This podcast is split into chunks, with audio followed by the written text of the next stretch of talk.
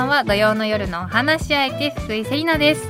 今週はクリスマス1週間前ということで皆さんクリスマスどんな予定にする予定ですか？どんな予定にする予定ですか？どんな予定が入ってるんでしょうか？私はですねあの旦那さんと過ごしてあと旦那さんの家族なんか総出でなんかその兄弟の恋人とかも呼んでみんなで一切合切パーティーみたいなのを やるんですけどそうそうそうお正月一歩手前じゃねみたいなことをやるんですけどいやみんなちょっとコロナもねいい感じに開けてきてご飯も外で食べれるようになってきてどんなことするのかなってすごい気になってるので是非ね番組のインスタグラムとかにこんなことするよみたいな感じであの教えてくれたら私たちのテンションが上がります。よろしくお願いします。さてこの番組「カラフルブーケ」では性別とか年齢とか職業とか一切関係なく普段はなかなか話しにくいこと家族や友達にも相談しにくいこと世の中に対して思っていることなどなど番組を聞いている一人一人がお話し相手となって何でもおしゃべりしていきましょうという番組です。そして今日はこの後すぐラブレター大筆屋の小林慎太郎さんとお待ち合わせしております。お楽しみに。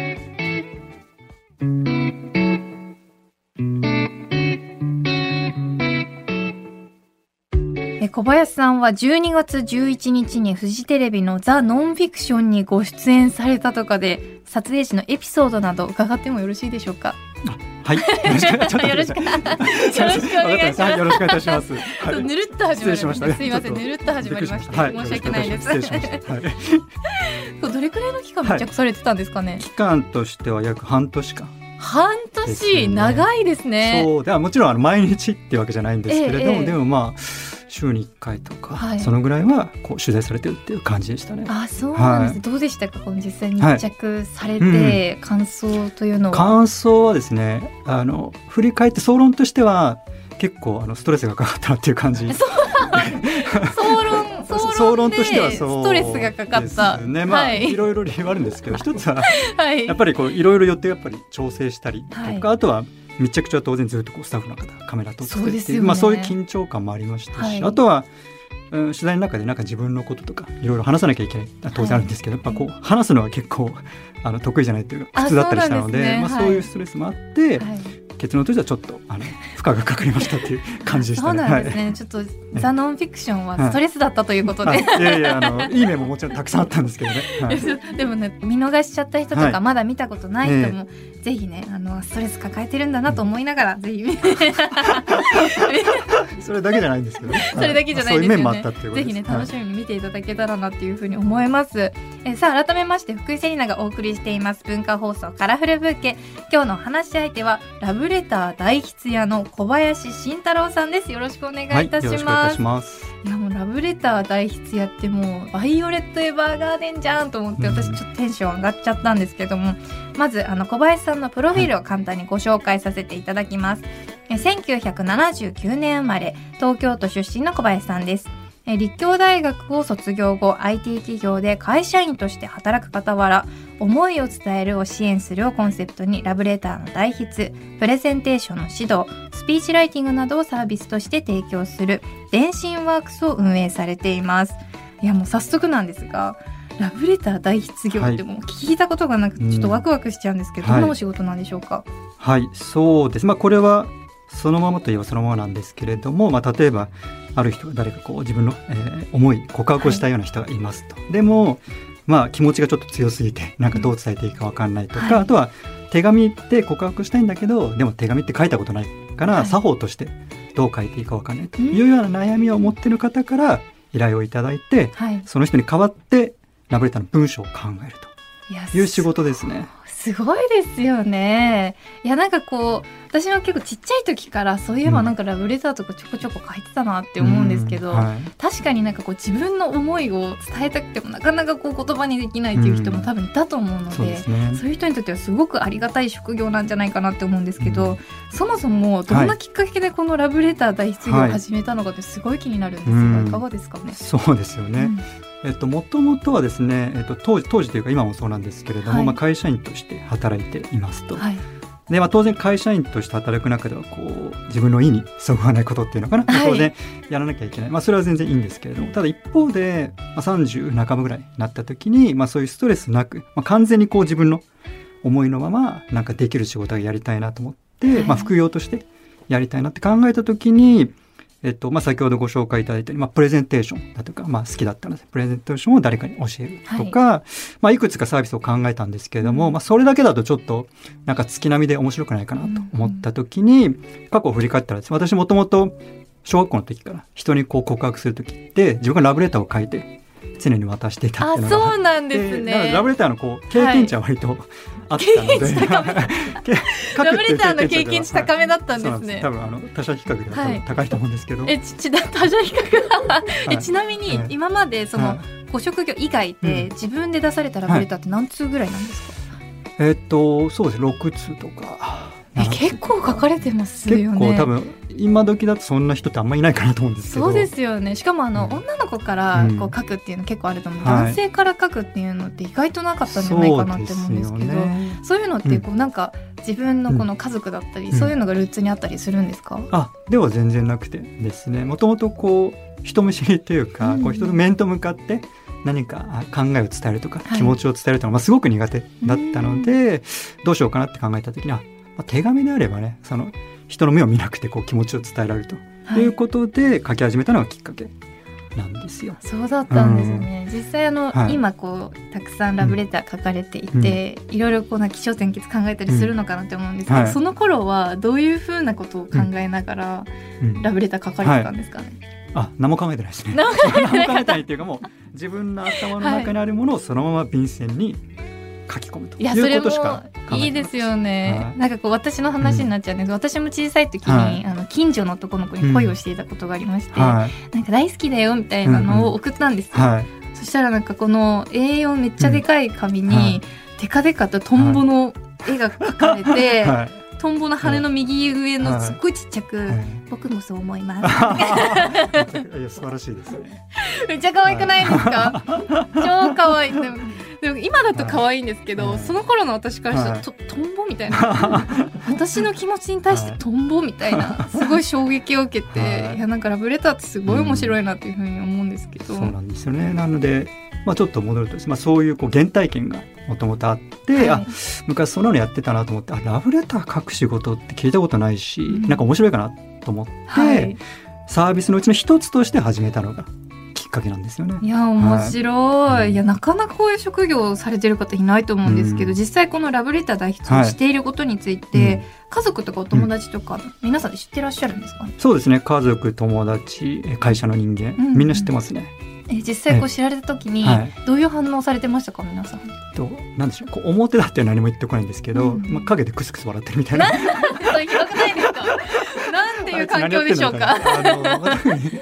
始めた当初も会社で、まあ、それなりにこうマネジメントの立場だったので、はい。なんか面と向かっては多分言いにくいんですけど。あそうなんですね。あ小林さんなんか変なことやってるみたいな。キ えちなみにあの小林さんの職場でのキャラってどういう感じなんですか、ャラはもうすごくこう、まあ、自分で言うのもなんですけど真面目というか。真面目な。いう感じですね。はい。うん。でも確かにあのうん。普段すごく真面目にされている小林さんが、はい、ラブレターを代筆みたいなそうですよね。それは、はい。話しかけてこう聞いていいのかなみたいな。むしろ表だって言ってほしいみたいな感じのところもあります。はい。それがあの今時点でも続いてるっていう感じですね。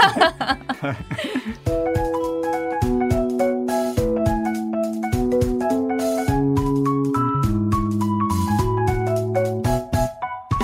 福井セリナがお送りしています。文化放送カラフルブーケ。今日のお話し相手はラブレター代筆屋の小林慎太郎さんです。よろしくお願いいたしはい、ます、よろしくお願いします。いやラブレターのことここからね詳しく深掘りしていきたいと思うんですが、そもそもこのラブレターを書く上で、はい。テンプレートとかうん流れとかってあるんですか、えっとそうですね。まず、うん、と流れっていうところでいきますとあのまあ第一歩としてはそのそもそもじゃあ告白の手紙書いてくださいって言われた時に、はいまあ、具体的にじゃあどういう相手に送りたいのかとか。そうですよね、うん。だって自分のキャラもあれば相手の感じもありますし、それを汲み取るのすごい難しいんじゃないかなって思うんですけど、はい。そういうのはどういうふうにキャッチしていくんですか、まあですね、もうとにかく、まあ、できるだけ対面でお会いしてこう顔と顔を付き合わせながら、はい。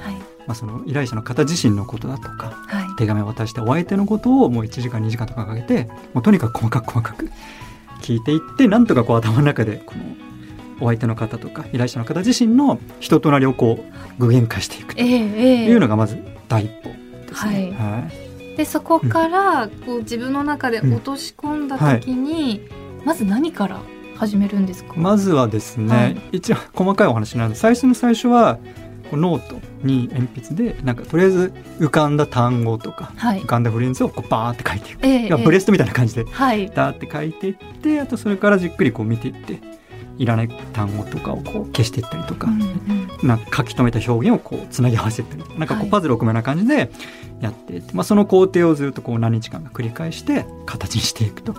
私の仕事はまあ文章の案を考えるところなので、まあ、例えば作りました。じゃあこれでよろしいですかって依頼者の方に見ていただいていいですと。なったら最後の最後は依頼者の方自身に便箋に私が考えた文章を書いていただくと。そっかそっか、うん。そうですよね。最後は自分の手で書いて、はい。相手にお渡しするそうですね。形なんで大体どれくらいの日数かかるんですか、大体、えっと、ヒアリングをさせていただいてからまあ2週間ぐらいですかね。2週間。いやでも、結構かかりますよね、そう考えると。ね。はい、普通に自分で書こうと思ったら、その日にこうか書いて渡すみたいなので1週間ぐらいかなって感じは結構丁寧に書かれてるっていうことですよね。だ書く私が書くっていう時間だけいくと正直1日2日だけうん。なんです、じゃあその間はい。何やってるんだっていうと、自分の中でこうやっぱり、えー感情を込めたりとか、はい、お相手の方の像をもうすごくこう描いてるえー、すごい。もう物語を書いてるような感じですよね、そうなると。そうですね、うんやっぱり私の立場からすると手紙を渡す相手の人って顔も知らなければ、はい。どういう人か何も分かんないのでやっぱりそういう方に向けて、はい、やばれた書くってやよっぽど感情を入れなきゃいけない。ので、ええこう感情を高ぶらせる期間が数日間必要っていうはあ、感じですね。そういうことなんで、小林さん自身ももう感情移入して書いてくださってるんですね。うん。え実際そのラブレターの代筆を、まあ、たくさん依頼いただくと思うんですけど、どういう方が多いですか、そうですね。まず、えっと、男性女性みたいな分け方をすると今は男性が6の女性4ぐらい男性の方が多いんですね。そうですうね、ん。で年齢層は、えっと、30代が一番多いんですけれども、え意外かも、30代なんですね。30とか、はい。まあ、次は40はい、ですけどでも下は10代から上は80代まで。実績としてはありますね。そうなんだ、はい。ちなみにすごい今80代っていうと気になっちゃったんですけど、80代の方ってどういうふうに愛を伝えるんですかね、えっと、80代の方の場合シチュエーションはあの結構いろいろあるんです、はい。例えばよく通うコンビニの女性店員さん。素敵。がすごくこう元気な挨拶してくれて自分も元気をもらったからそのお礼を伝えたいとはいう感じもそう、あとはまさにあの残ノンフィクションに出ていただいた方も80代の方。はい。その方はまあちょっといろいろあってこう娘さんとすごく、うんずっと昔に別れてしまったんだけどちょっとまたこうなんか話し合えるような関係になりたいっていうようなお手紙だったりっていうのが、あの状況としてはありましたね。そういうラブレターも手掛けてるんですね。そうですね。いやそうなるとうん。実際もう心に感情移入するすごく難しいというか、もはや俳優さんなんじゃないかってちょっと思い始めるんですけど、うん。なんかその感情移入するコツってあるんですか、はもうとにかく先ほど話したヒアリングの時にもうとにかくとにかくいろんな情報を聞いてで、はい。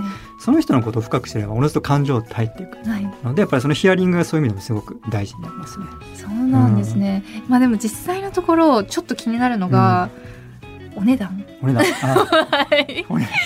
お値段。めっちゃ気になる。いやだっていやなんかただ書いてもらうだけだったら、はなんか例えば1万円とかだ分かるんですけど、は確かにそういうヒアリングして感情移入して、書き起こして、ってなってくる。と、はい。結構な労力じゃないですか、ええ。おいくらでやってもらえる？これはですね。はい。あの今は1つ1万円であいつ1お万円？してるんですけど、はい。ただ値段まで結構いろいろ変遷があって、まあ、1000円だった時とか2万円だった時とかあるんですけどえそんな違うんですか？あの正直ですねあの収益目的じゃないので値段はいくらでもいいと思ってるんです。ただ、まあ、会社員もやりつつなのであんまりたくさん来たら困るなということで、はい。依頼数が程よくなる価格設定を探していったら、まあ、1万円がちょうどよかったかなと。現実的でしたね。めちゃくちゃ現実的でした。確かにそうですよね、えだって IT 企業で勤められながら、えそれを両立するってめちゃくちゃ大変なことですもんね。そうですねしかも今あの、うん。年末だからちょっとお忙しい頃ということで、えーはい。なんかこうやっぱりでもクリスマスになると近づいてきたりとか、はい。それこそバレンタインが近づいてきたりすると増えるんじゃないですか依頼とか。そうですね。あの確かに季節要因は多少あるんですけど、うん。ただなんか通常に比べて5倍10倍になるとかっていうレベルじゃなくて、うん。まあ2倍ぐらいになるかなってういう程ん度ですかね。ちなみに今どれくらはい。こう依頼を受けられてるんですか、今現在でいくと、うん。えっと5つ並行して今やってますね。ごあえつ5通をを同時進行ですか？すごい。そうです。まあでも今は本当にたまたまあの多いはい。状況ですね。ああそうなんですね、いや面白い、いやでもそれって感情移入がこう、うんこうなんかこう、そうなんか錯誤しちゃって、こうなんか自分の中でぐちゃぐちゃになっちゃったりとか、そういうのはないんですかあ全然ありますね。まさに今もそんな状態あですけれど。そうなんですか。さっき言った会社員としてまあなんか予算がとかなんか言って、後になんか今度男性の 男性の人格になってとか20代女性になってとか、は いまあ、正直無理ですよね。そうですよ あねのちょっと5件あると正直ぐちゃぐちゃってなっちゃうんですけど。いやそうですね、はい。でもその中でも頭を整理されながら5つまあなんとか。同時進行でやられてる。いやすごい。尊敬します、はいでもこれまでに160通を超えるラブレターを代筆されてるということで、中でもこう印象に残っている依頼とかありますか、まあいろいろ各ご依頼に当然あの思い出はあるんですけれども、まあ印象的なのはいくつか。例えば通常こうラブレターっていうと、まあ、自分以外の誰かに対して気持ちを伝えるっていうのが一般的なんですけど、はい。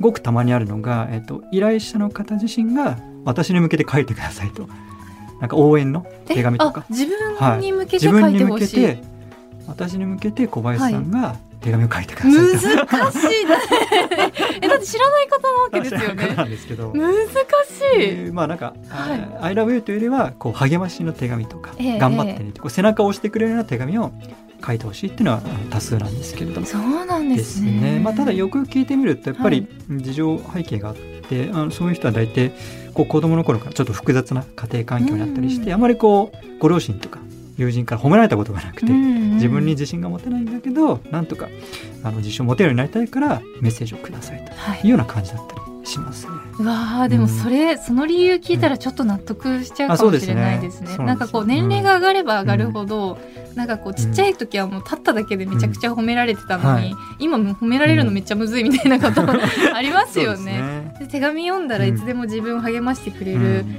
人がそこにいるって思ったら確かに勇気もらえるかもしれないです。うん、いうのもありますし、うん。あとは、えっとですね、これまさに代筆やを始めてから一番初めにいただいた依頼もそうだったんですけれども、はい。私の仕事は基本は文章を考えるんですけれども文章はもう自分で考えるからいいです。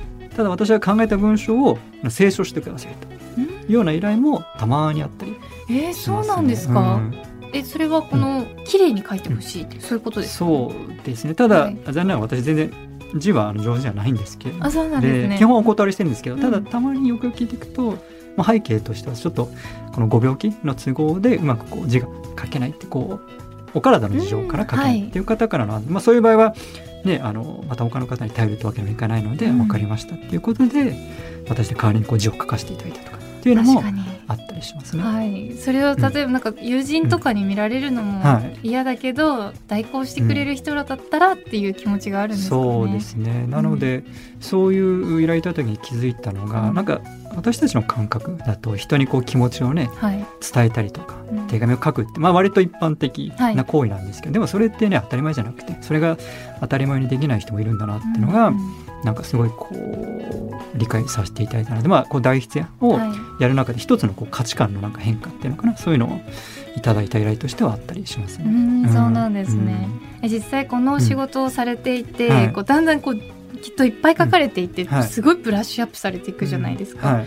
自分が書くラブレターとか、もうものすごいことになっちゃうんじゃないですか。なんかもう超クオリティ高いラブレター書かれるのかなって思って。うん。例えば自分が、はいあの奥様に書かれたりとかすることもあるんですかね？えっ、とそうですね。妻はですね、お付き合いする時はラブレターを書いてうんあの渡して、えーあ OK だったんですけれども。朝のうち好きそうですね。あラブレター。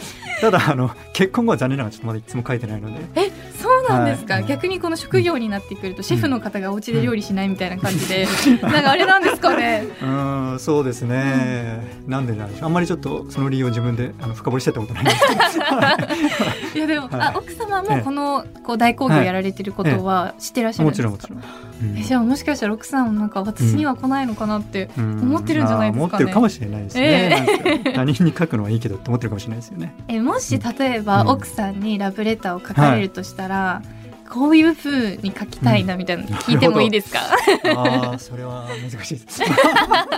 まあえ気になりません？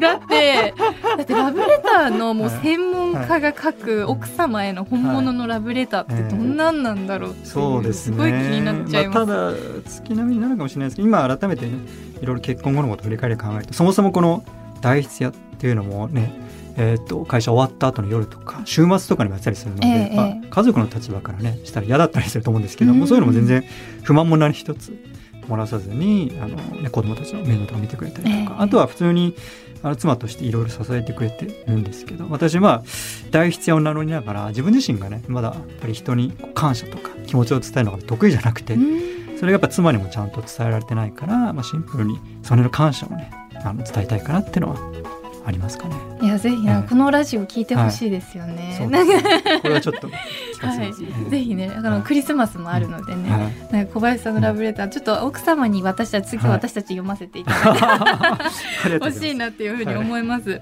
えさて小林さんはラブレターの添削もやってらっしゃるということで私ですね昨日の夜一生懸命考えてラブレターを書いてきました。あの旦那さん宛てにねラブレターを書いてきたのであのースタッフの無茶ぶりでですねあのラブレターを人前でラジオで読むということに なりましたのでで先ほどね小林さんにお渡ししてあこうしたらいいよみたいなこうちょっとね赤ペン講座みたいなのやってもらったので後ほどそれを聞いていきたいと思います。ではちょっと旦那さんに宛てのラブレターを読ませていただきます、え旦那さんへ今年結婚して新婚生活が始まりましたね。大雑把な私と几帳面な旦那さんで正反対の私たち。時々ぶつかることもあるけどないものを補い合うような感覚で一緒にいてとても心地いいです。最近はサッカーワールドカップで自分たちが試合に出ているのではと思うぐらい一緒にはしゃいで本当に楽しかったですね。これからもたくさん楽しい思い出を増やしていきましょう。いつもありがとう。愛してるよ。セリナ。こんな感じです。イエーイ。いかがでしょうか、はい。ありがとうございます。笑ってるじゃないですか。笑ってますよね。の今完全に笑ってますよね。旦那さんの立場で聞いていてちょっとニヤついてしまったっていうあ本当ですか？正確な危ない危ない、笑われたかと思いました。で もねグフグフしてたから。いやいや違う違う。えと思うとんでもないやという感じで、うんちょっとラブレターを公開させていただいたんですけど、ちょっと忖度なしで私のラブレターいかがでしたでしょうか？そうですね。まずはあの初めにちょっとお伝えしておきたいのが、はい。まあ、代筆屋という立場で言うのもあれなんですけど、はい。基本的にやっぱご自身で書かれた手紙がベストだと思うのであ私がどうこういうものではないんですけど、まあ、それだとこのねコーナーが成立しないと思うので、はい。あえて あえてはい参考までにいい点。とよりよくねわかりやすく。まずあのいい点すごいいいなと思った点がいくつかあって、一つ目がまずそもそものこの呼びかけの旦那さんへというところなんですけれども、はい。これが多分旦那さんの立場からすると、まあ、今までは通常こう名前で書かれてするんですけど、これ旦那さんへとなったことであ自分たちの関係は一歩進んだ次のステージに行ったんだなっていうことが実感できる。家族になったんだなっていうのがすごくわかるので。すごくいい呼びかけだなとはい。思いましたね。うん。わすごい。確かにそうですね、なんか普段あの名前で呼んでるんですけど、なんか同棲し普通に同棲してから結婚したので、あんまり生活がちょそんな変わらなくって、うんうんうんはい。お互いすごい実感が湧いてるかっていうと、うん。そうでもないんですね、はい。だからこういう風に呼び合うと、うん。確かに実感湧いてくるかもしれないです。はい、なのでもう出だしからすごい良かったですけれども。イエーイ、はい、あとですね良かったのはあの普通手紙を書くとかラブレターっていくと、まあ、イコール好きとか愛してるってことは書かなきゃと思うんですけれども、あえてここではそうじゃなくてあの一緒にいて心地いいっていう表現を使われてるんですけど、これすごいいいなと思って、ええ多分、えあの恋人の立場だとなんか心地いいだとちょっとなんかなんかこういて当たり前の存在になってるのかなとか、ええちょっと人によってはマイナスに受け取るかもしれない。でも家族旦那さんとなるとやっぱり愛してるっていうことちょっと若干こう浮つくなところもあるから、はい。逆にこう心地いいって言ってもらえる方が家族としてはすごい嬉しいと思うので、ええ。この言葉のチョイスもすごいですね。え嬉しい、何でもかんでも好きとか愛してるを使えばいいってわけじゃなくてやっぱりお相手との関係性とか状況によって相手に響く言葉ってのは違うのでそこは一個あの気にかけた方がいいかなと思ってますね。あすごい勉強になりますね。うん、あとはですね、はい、まああのいい点だけだとあれなので、はい、ぜひ。改善点というかさらにこれがあったらよかったなっていうのが、はい、あのまあ最後の方でいいと思うんですけれども、まあなんかこう旦那さんだとか自分たちとの関係とか未来が、まあ、こうなってほしいとかいうのがあるとさらにいいかなと思って。なぜかっていうとそれがあることによって旦那さんとしてはもらって嬉しいだけじゃなくてあこういうことを望んだなとか、あ自分はこうした方がいいんだなっていうこう指針にもなるので、旦那さんがさらにこう次のアクションに移しやすいっていう意味で例えば将来じゃあこういうところに住もうとか旦那さんはこういうとこ直してこうしてくれると嬉しいなとかそういうのがあるとすごくこう感情的に嬉しいだけじゃなくてなんか自分の改善点とか今後やるべきことが明確になるっていう意味でもプラスがあるんじゃないかなと、ね、あそうなんですね、うん、なんかこうラブレターだから甘いところだけというか、はい。うん、そういうふうになりがちじゃないですか、はい、でなんかあんまりこうこうしようねとか言うと、うん、なんか怒ってるじゃないですか、気にしてたんだそこみたい にならないかなってこう思うんですけど、意外とこうしっかり言ってあげた方が、プラスになるそうですね、まあ、書き方にもよりますしあとは大前提としてこの手紙の目的を通してどこに置くかにもよるんですよね、うんうん、まあ単純に今このね感謝を伝えたいってあれば全然それなくてもいいんですけど、うん、もうちょっとこうさらにこの2人の関係を今後良くしたいとかね、はい、良くしたいです、ということであればそういうのを加えていただいた方がなお良かったかなと思います。ね。えちょっとこれ最後の一行加えてクリスマスにあげようかな。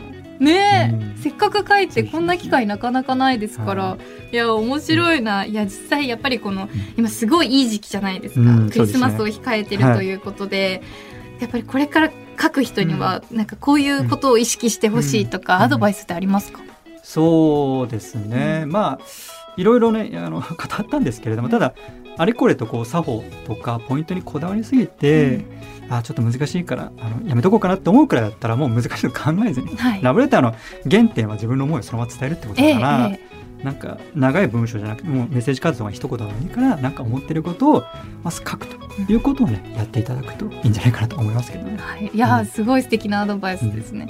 うん、ちなみに、はい、ちなみにで、はいはい、あの今隣にいる作家さんの原口さん。はい。えーこうラブレターを書いたことがないというふうに伺いましてちょっと残念じゃないですか。い。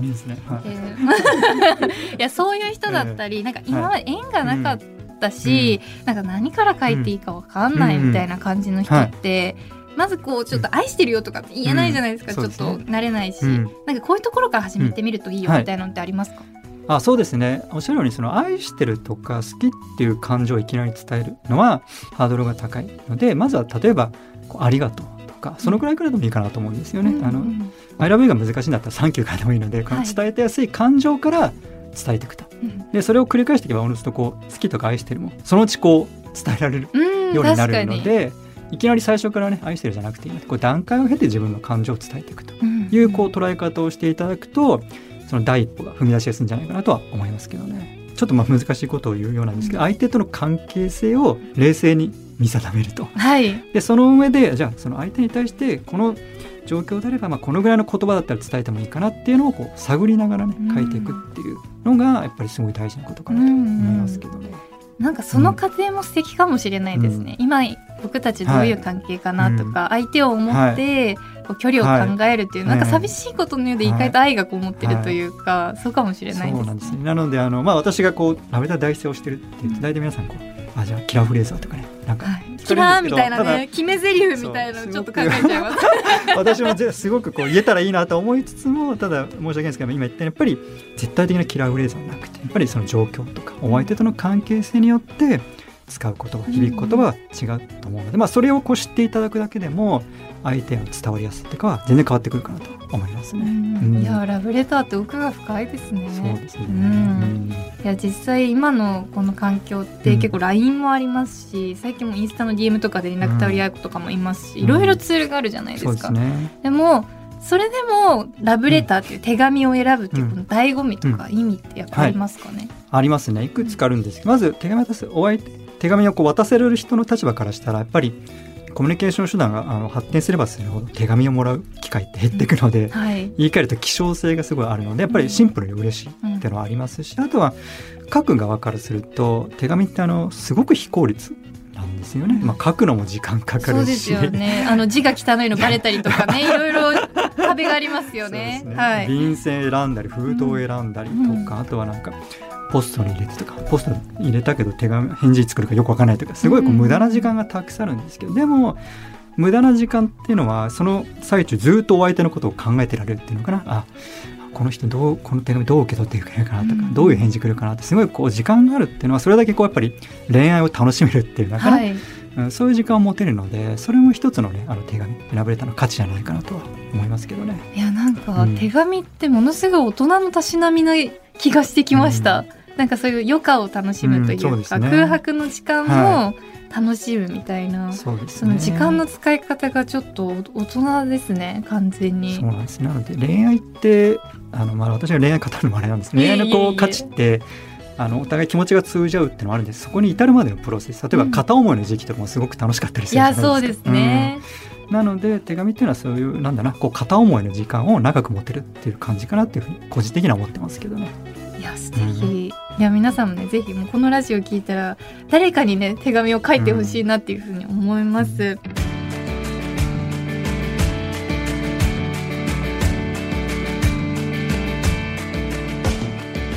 福井セリナがお送りしています文化放送カラフルブーケ。引き続きラブレター大筆屋の小林慎太郎さんとお話ししていきます。さてここからはトレンドブーケです。世の中を明るく彩る最新のトピックスをご紹介いたします今回のトレンドキーワードはセカンドジョブです。セカンドジョブはつまり副業のことなんですが小林さんも本業は IT 企業の部長さんとして働いているということで部長さんなんですね。確かに部長さんがラブレター大筆やしてたら後輩ちょっと聞きにくいかもしれないです、部長みたいな、ラブレター大筆屋さん僕のラブレターもみたいな。確かになんかちょっと言いづらいかもしれないですけど。でも言えたら逆にめちゃくちゃ盛り上がりそうですね。やっぱりラブレター大筆業は小林さんにとって副業と言えると思うんですが、うんぱり正直忙しくて大変な時もありますよね。ありますね、うん。まさに今も年末なのでねうん。大変なんですけれども、はい、結構あの気持ちの面でもね、うん。あの肉体の面でもバランスを取るのはあの時に大変ですね。うんうんでもそれでも8年以上もラブレター大出業を続けている理由っていうのはやっぱり何かあるんですよね。まあ、そうですね。もちろんあるんですけど、まあ、単純にやっぱり会社員としてはうん。味わえない感情はい。を味わえるっていうのが一番大きいかなとは思いますけどね。うんうんうんうん確かに普段だったら人のその恋愛の思いだったり、これだけいろんなこの思いに触れることってなかなかないですもそうんでね。すね。うんうんヒアリングしてるっていうことは、まあ、実際ちょっと恋バナしてるみたいなところあるじゃないうですか。すね。普通に仲良くなっちゃいそうないですか なんかそんなことあったの、みたいなうんなんか友達になっちゃったりした人もいるんですか、中にあーそうですねなんかちょっと、あのお寿司一緒に今度行きましょうとか。あ ありがとうございますみたいな。めちゃくちゃあごちそうしてもらうんですね。そういうのもまあたまにあったりしますね。はい。面白い、いやでもそういう出会いもね素敵ですよね,、はい。まあそうですね。はい。うんうん。ちなみにあの副業を始めたいけど迷っている人たくさんいると思うんです、であの本業と副業のバランスがうまくいかずに悩んでいる人とかもい。ると思うんですけど、はいうん。アドバイスやメッセージありますか？そうですね、まあ、多分こう迷ってる人とか始めたはいいものなんかうまくいかないって人って、うん。おそらく副業をこうビジネスとして考えすぎなんじゃないかなと思うんですよね。うん副業でこう一発当ててやろうとはい。あわよく本業辞めるぐらいに稼いだりとか、ええ。まあ、そう考えてしまうと確かにねあの一歩踏み出すのに時間かかったりとか、なんか儲かんないなっていうふうに悩んだりすると思うんですけど、まあ、そうじゃなくて、まあ、副業は完全に私なんかはまさにそうなんですけど、収益じゃなくても感情を満たすためっていうのかな。自分の気持ちをこうリフレッシュするためとか何か会社員としては得れない感情をやるためにやるんだというふうに割り切ってしまえば別に一歩を踏み出したりとかなんかうまくいかないなと思うこと別にないと思うんですよね。うんううん。んでまあそういうふうな形でやっていけばいずれはあのビジネスとしてもねもしかしたらこううまくいくかもはい。しれないので、あんまり最初からねこうビジネスとか収益化っていうのは意識しない方がいいんじゃないかなとは思いますけどね。お金は後からついてくるってことなんですね。と思いますね。うんうんうん確かに。いやーでも難しいですよね、最近だとこの副業 OK になってる会社とかもはい。増えてきて、はい。やっぱりこの本業とのこの兼ね合いとかもあると思うんですけど、なんかこの副業をなんかこう積極的に例えばあの、はい。公にするというか、メリットとかってありますか、えっ、と公にするメリットはないですね。あないんですね。私の場合は。私の場合はですよ。でもなんか例えばですけど、はいはい。あの第一印象で申し訳ないんですけど、ええ例えば小林さんみたいな、こうすごいシャキッとされてる方が、はラブレター大失業されてるなんて聞いちゃう、なんかめっちゃ話しかけやすくなるというかか？私からすると。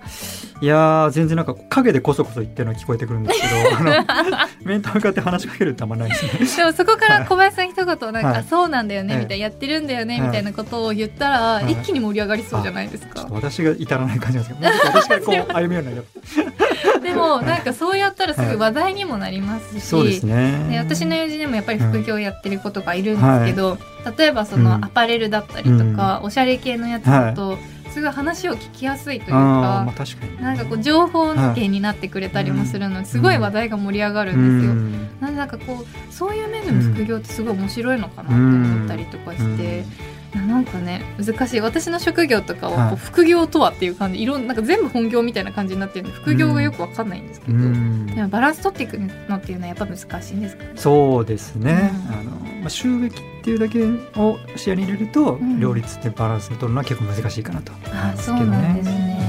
うんえ、はい。これ放送しなくてもいいんですけど、ええ。実際どれくらい稼がれてるんですか？って聞いてもいいんですかね？全然ですよ。副業副業でどれくらい稼がれてるの？すごい気になっちゃって。あの皆さん語っといて申し訳ないですけどはい、依頼来るのも月に1件とか2件。あそうなんですもう全ね。然もうビジネスって意味では副業とも言えないぐらいのレベルですけど、うんうんうんでも今5通っていうことですから、それこそ今から、はその例えば放送されたりだとか、それからラジオがね、うん。放映今はい。聞かれてる方とか、もしかしたら依頼い、はい。来たとして、はい。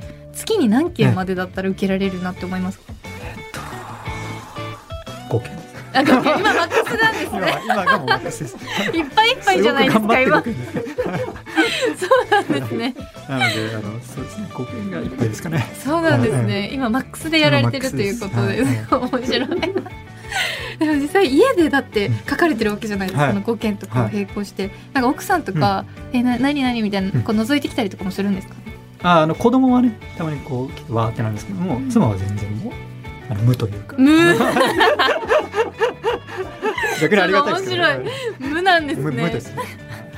でもしかしたら小林さんからラブレターをもらったら変わるかもしれない、そうですね。はい。でもお父さんがラブレターの代筆とかやってたらすごい面白くないですか？なんかちょっと誇りに思っちゃうというかなんか思いを伝えるね。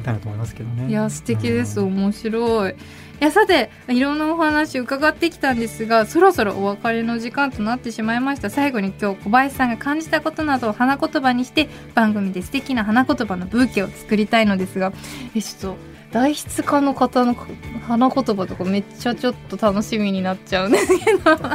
花言葉お伺いしてもよろしいでしょうか？花言葉ですか？はい。えっ、と花言葉。いや頭空っぽ一言で全然大丈夫なんですけど。わかりました。あのー難しく考えず持ってることをまずはそのまま伝えましょうということをねちょっとあのお伝えしたいなと思います。はい。いやなんか代筆をたくさんされてる方から言われるとすごく説得力があります。飾らないっていうことが大事っていうことですよね、ありがとうございます。小林さんからいただいた花言葉しっかりとカラフルブーケに束ねていきます。さあそして小林さんからお知らせなどございますでしょうか？